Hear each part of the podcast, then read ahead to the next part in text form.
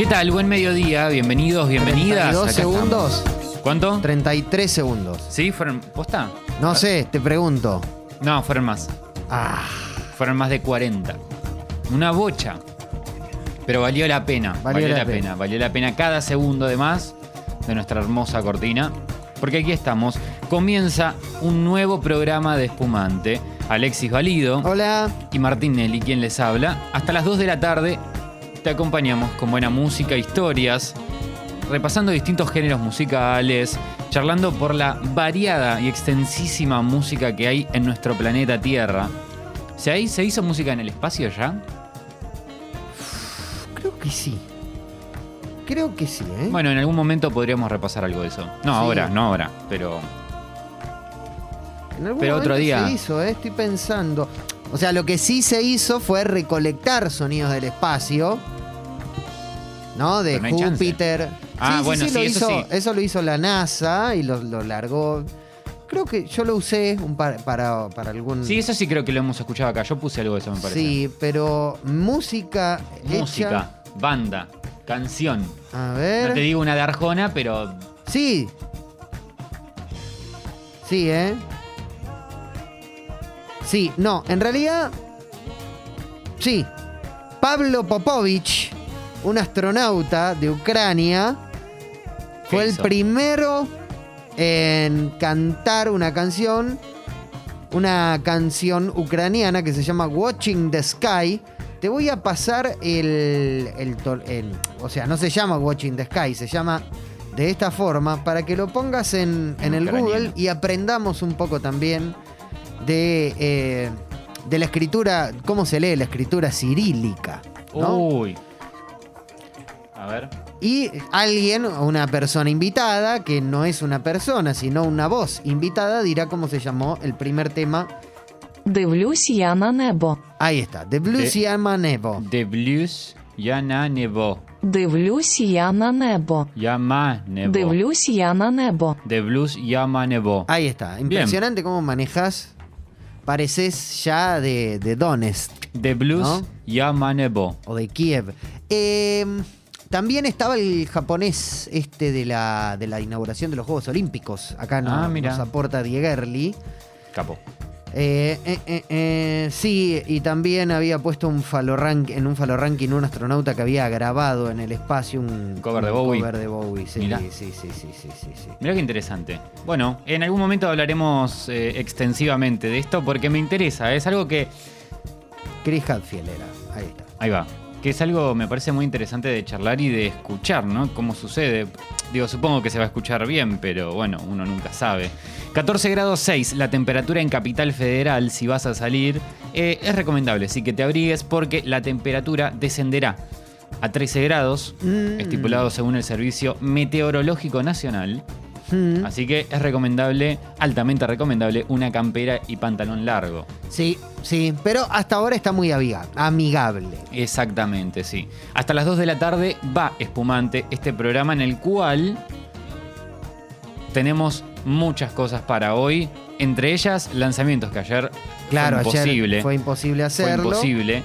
Eh, tendremos nuestra playlist colaborativa, tendremos disco de la semana, tendremos una gran charla hoy en el programa y también tendremos un momento, porque ayer hemos vivido una situación como que, bueno, que puede pasar.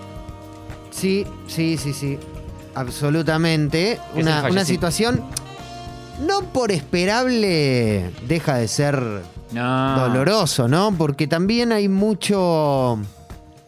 Hay mucha acusación cruzada de, "Bueno, una persona de 80 años, sí, hermano, pero de- de- no tiene nada que ver que tenga 80 años con el dolor. Sí, por ahí, no con la sorpresa. Exacto. Por más que después en ese momento te caiga como una especie de baldazo de agua fría o recibir un cachetazo, que es lo que... Lo que dijimos ayer al aire, que fue el fallecimiento de Charlie Watts, baterista legendario de los Stones, que se había hace tan solo 20 días atrás, se había Sí. anunciado que se daba de baja de- del, del tour que iba a hacer los Rolling por una intervención médica y demás.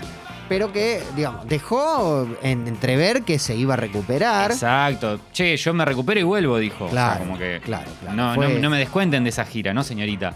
Y Lo cubría Steve Jordan, que es un gran batero, gran batero. Ha grabado con cientos de artistas grosísimos y que no se duda de su capacidad en la batería, pero bueno, era un. de- cu- cubrime un ratito el, el- el- el negocio que ya vuelvo, dijo Charlie. Claro. Y bueno, Charlie no vuelve y bueno, nos tocó dar también esa noticia acá eh, ayer.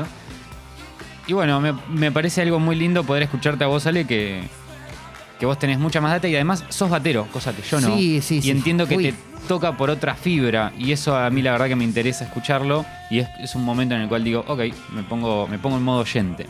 Sí, a, a mí, viste, como que a- a- hay un. Hay dos cosas. Una que me Mm. molesta mucho la, la autorreferencialidad, lo pero lo que pasa es que al mismo tiempo termina siendo más lindo, o termina, no sé si más lindo, pero termina siendo. siendo como un, un poco. Cuando, cuando se dan estas pérdidas, ¿no? Eh, por lo general, pérdidas de personajes que sin saberlo impactaron en la vida o, o- Mm. o- o te han tenido o que vos consideres parte de tu vida, incluso eh, a- al menos a mí en un poco en lo que en lo que decía eh, a- ayer, ¿no? En esta cuestión por ahí de, de de haber sido uno de los responsables de que a mí, de, de que yo me siente hacer eh, lo que más me gustaba hacer en, en el mundo. Sí. Y, eh, y calculo que a un montón de gente le pasó lo mismo, ya sea por propiedad transitiva de los, de los Stones en sí, o, o mismo también por bateros, o mismo nada más solo por la figura de Charlie Watts. Eh, entonces cuando se dan esas especies de pérdidas colectivas, que hay un montón de gente que la siente como propia, las por ahí las experiencias personales, más allá de demostrar cómo, eh, cómo ha tocado la vida de cada uno o cómo, cómo ha impactado en cada uno, sirve también para sentirse un poco menos solos, ¿no? Eh, Sí. Sirve para...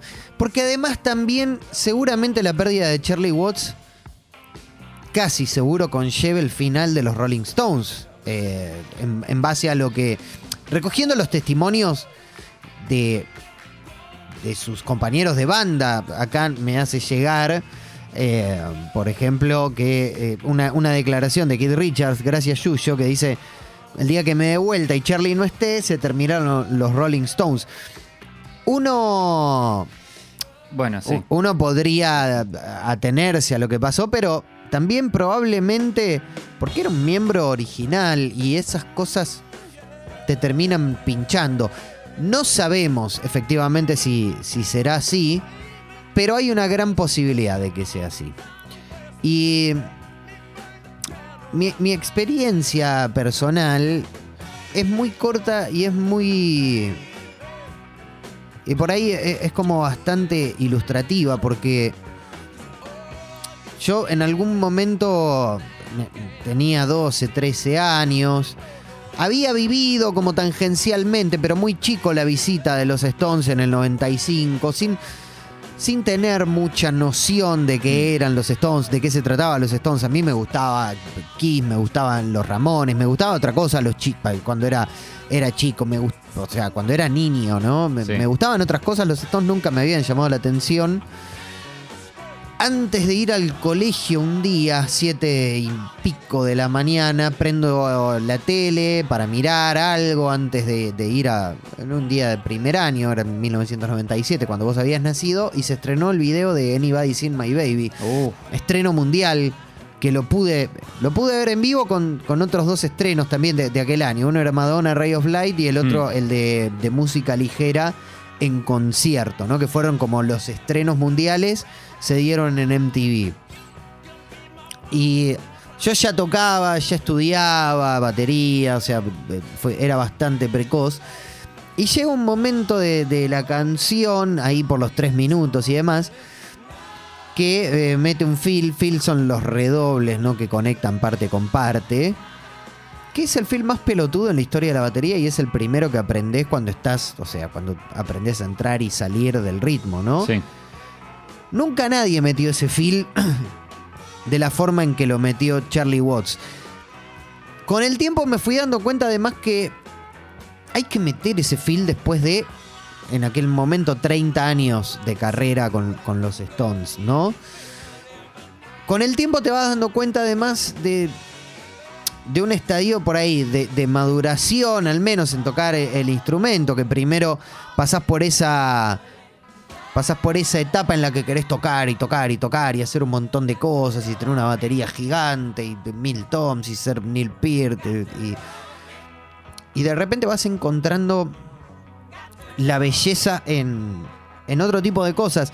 Porque al mismo tiempo a mí me ha pasado de querer sentarme en la bata a tocar temas de los Stones y yo eh, cuando tocaba tenía un, un nivel de, de obsesión importante en el sentido de que si quería sacar un tema quería que suene igual y nunca te sonaba igual. Y, y Charlie Watts era tan genial que hacía que parezca fácil tocar la, bater- la ba- la batería. Y vos incluso lo veías y, parecía que no estaba haciendo ningún esfuerzo. Eh, en eso de que parezca fácil tocar la batería, yo también lo meto a, a Ringo Starr, que son dos, Claro. dos bateros que están completamente emparentados entre sí. La diferencia es que Ringo por ahí era quizás hasta menos convencional en el arte, en el increíble arte y en una de las cosas más difíciles de... No solamente de la batería, sino de absolutamente todos los instrumentos. Cuánto más importante es saber lo que no hay que tocar que lo que hay que tocar. Y en ese sentido, Charlie Watts es es el. eh, no, no sé si decir el mejor o el número uno, porque tampoco es una competencia. No son los Juegos Olímpicos esto, no hay una medalla de oro y tampoco, tampoco se trata de, de señalar quién lo hace mejor o quién lo hace peor. Sí, Charlie Watts es fundamental, no solo en la historia del instrumento, sino también en la historia de la música, porque las bandas son tan buenas como lo es el batero. El Claro. batero es quien, digamos, es el, el que lleva todo, e- el que se encarga de que la gente baile o no baile, y, a- o, o se encargue de que la canción fluya o no fluya, y quien sostiene todo. Para la música de canciones, sin el tempo y sin un beat que te atrape, no tiene ningún sentido el resto de las cosas. Y después, por ahí, en otros géneros, menos rítmicos, más ambientales, más, más experimentales. Y eh, Charlie Watts tiene además eh, una ventaja por sobre el resto porque yo creo que lo considero como como el primer batero híbrido total, porque si bien Ringo también era contemporáneo a él y había otras cosas dando vueltas, Charlie Watts aglutinaba, digamos, desde una formación informal, ¿no? Desde un estudio informal del instrumento, que era sentarse a escuchar big bands de jazz o bateros de jazz, o mismo canciones del primer rock and roll, o canciones de Motown, o discos del soul de, de Stax, ¿no? Como toda esa primera ola de música que fue la que terminó influenciando a. Va, influenciando, sí, influenciando directamente a los Stones. Y fue por ahí, vamos a. O sea, e- era una época, los 60s, en las. e e incluso tiempos des- después, en los cuales existía una división muy clara. Igualmente hoy un poco como que sigue existiendo, pero en aquel entonces eran como límites, en lugar de ser eh, límites, pongamos, geográficos, geopolíticos, eran muros directamente entre lo que eran los bateros de jazz y los bateros de rock and roll. Y Charlie Watts fue el primero que se paró en, en ese, arriba de ese muro, porque era muy prolijo para ser un batero de rock y era muy desprolijo para ser un, un batero de jazz.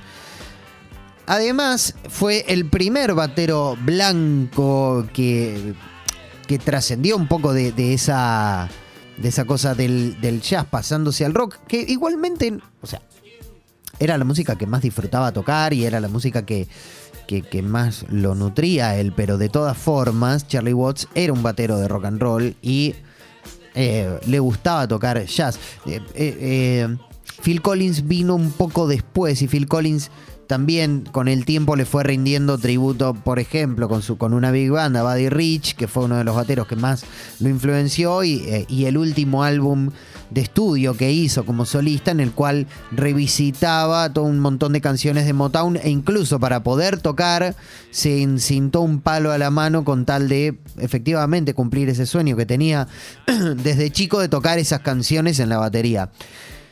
Charlie Watts eh, fue el primero eh, en establecer los cánones de la canción, más allá de que eh, también estaba Ringo y también estaba Hal Blaney en Estados Unidos. Pero la influencia de los Stones en cuanto al rock and roll es innegable. La influencia del- de los Stones en esa cosa más conceptual del rock es innegable. Y Charlie Watts con una economía de recursos increíble logró ser más que reconocido, porque uno puede hablar por ahí de la elegancia de Charlie Watts, pero la elegancia al tocar es algo que es muy difícil de transmitir. No solamente es muy difícil de transmitir en esta cuestión, o sea, no, es, una, no es solamente una cuestión de imagen. Es como todo junto, es, es conjugar imagen, sonido. Vamos a ponerle a plomo, porque también hay una parte de eh, musicalidad y de escucha. No, no, no sé, no sé bien cuál sería la palabra en... eh, Estar atento, no, no, no sé cómo, cuál sería la palabra en español, en inglés se le dice awareness. Y la elegancia de Charlie Watts se veía en gestos que son como muy muy pequeños y que solamente podés entender o al menos podés profundizar en ese momento en el que eh, eh, del que yo hablo, ¿no? De, ese, de ese momento como previo anterior en el cual te tenés que sumergir en una escucha profunda como para poder entender qué era lo que lo hacía tan grosso del mismo lado del mostrador, ¿no? No estoy hablando efectivamente de. bajo ningún punto de vista estoy emparentándome a mí con Charlie Watts. Sí, estoy diciendo, vamos a poner que un chico en una plaza le quiere pegar un tiro libre y mira los videos de Riquelme para ver cómo apoya el pie, por ejemplo. Es ese paralelo. eh, el que establezco. Y, y ahí es cuando te das cuenta de que hay cosas que tienen que ver. Efectivamente hay algo, hay una parte del cerebro que la puede aprender, pero hay otra parte que es intuitiva y que sí, efectivamente la podés sacar, pero hay, hay cosas que no... Hay cosas que efectivamente uno las puede estudiar, las puede sacar y las puede transformar quizás en, en- en un material que, de aprendizaje, pero lo de Charlie Watts parecía ser innato. Y hablo específicamente, específicamente estoy hablando del golpe en el tambor. El golpe en el tambor de Charlie Watts fue o es, porque la música sigue grabada. El golpe en el tambor, ese cortaba el tema en dos y no era una cuestión de volumen. Por más que tuviese un enorme volumen en, las manos y tuviera un compresor en las manos, vos después lo veías en vivo. Yo tuve el enorme privilegio de poder verlo en vivo e incluso poder verlo en vivo como más allá del sonido, como si estuviesen tocando en un lugar chico los Stones, porque en, Bridges, en la gira de Bridges to Babylon se hacía una isla en el medio del público, una isla de unos 3 metros cuadrados, 4 metros cuadrados, y ahí tocaban los Stones, o sea, se, se- se pasaban a ese círculo en el medio de la gente.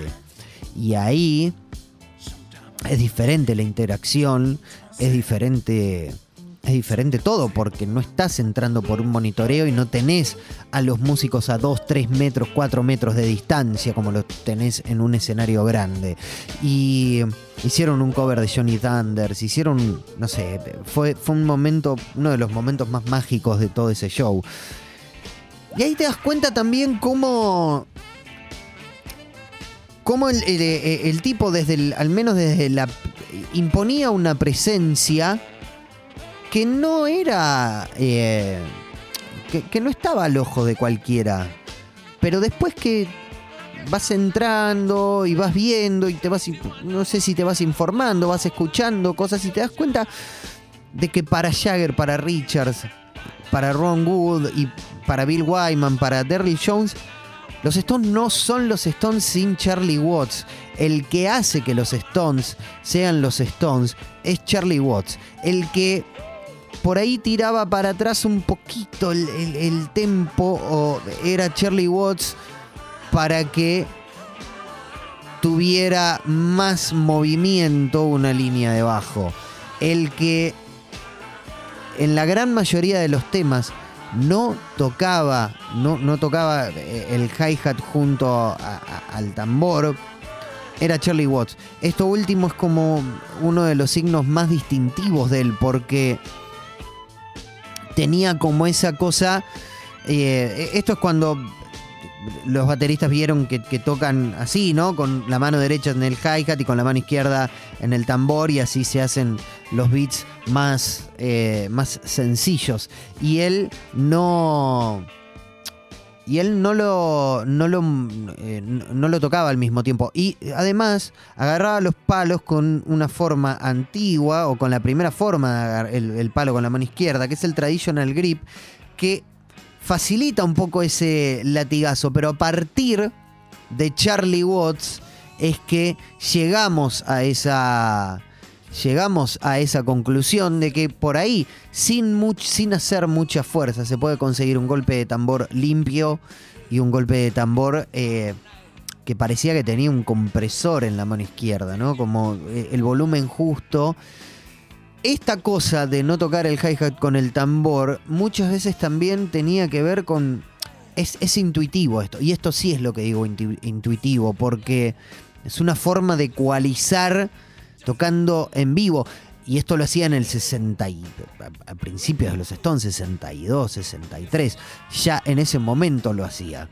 Yo creo que no lo hacía conscientemente. Yo creo que él sentía como que ese golpe de tambor era más limpio y le daba más baile al asunto. Pero también al mismo tiempo, si vos no estás tocando el hi-hat eh, junto con el tambor, si no estás tocando el hi-hat, muchas veces estás restándole frecuencias altas que son su- suelen ser frecuencias un tanto intrusivas y la forma de tocar de Richards, de Brian Jones y después de Ronnie Wood era mucho del riff en la parte aguda de la guitarra. Sin querer, sin pensarlo, lo estaba ecualizando. Y a raíz de eso es que se empezó a constituir en el rock and roll.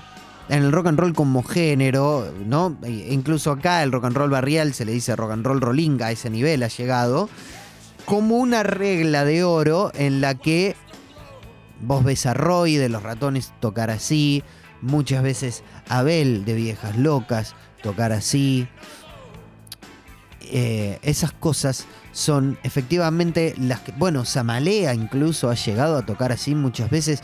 Fue una influencia directa en la forma de tocar de Charlie García. Fue una forma de influencia tremenda en Stuart Copeland, que después fue también uno de los íconos del instrumento batero de Police.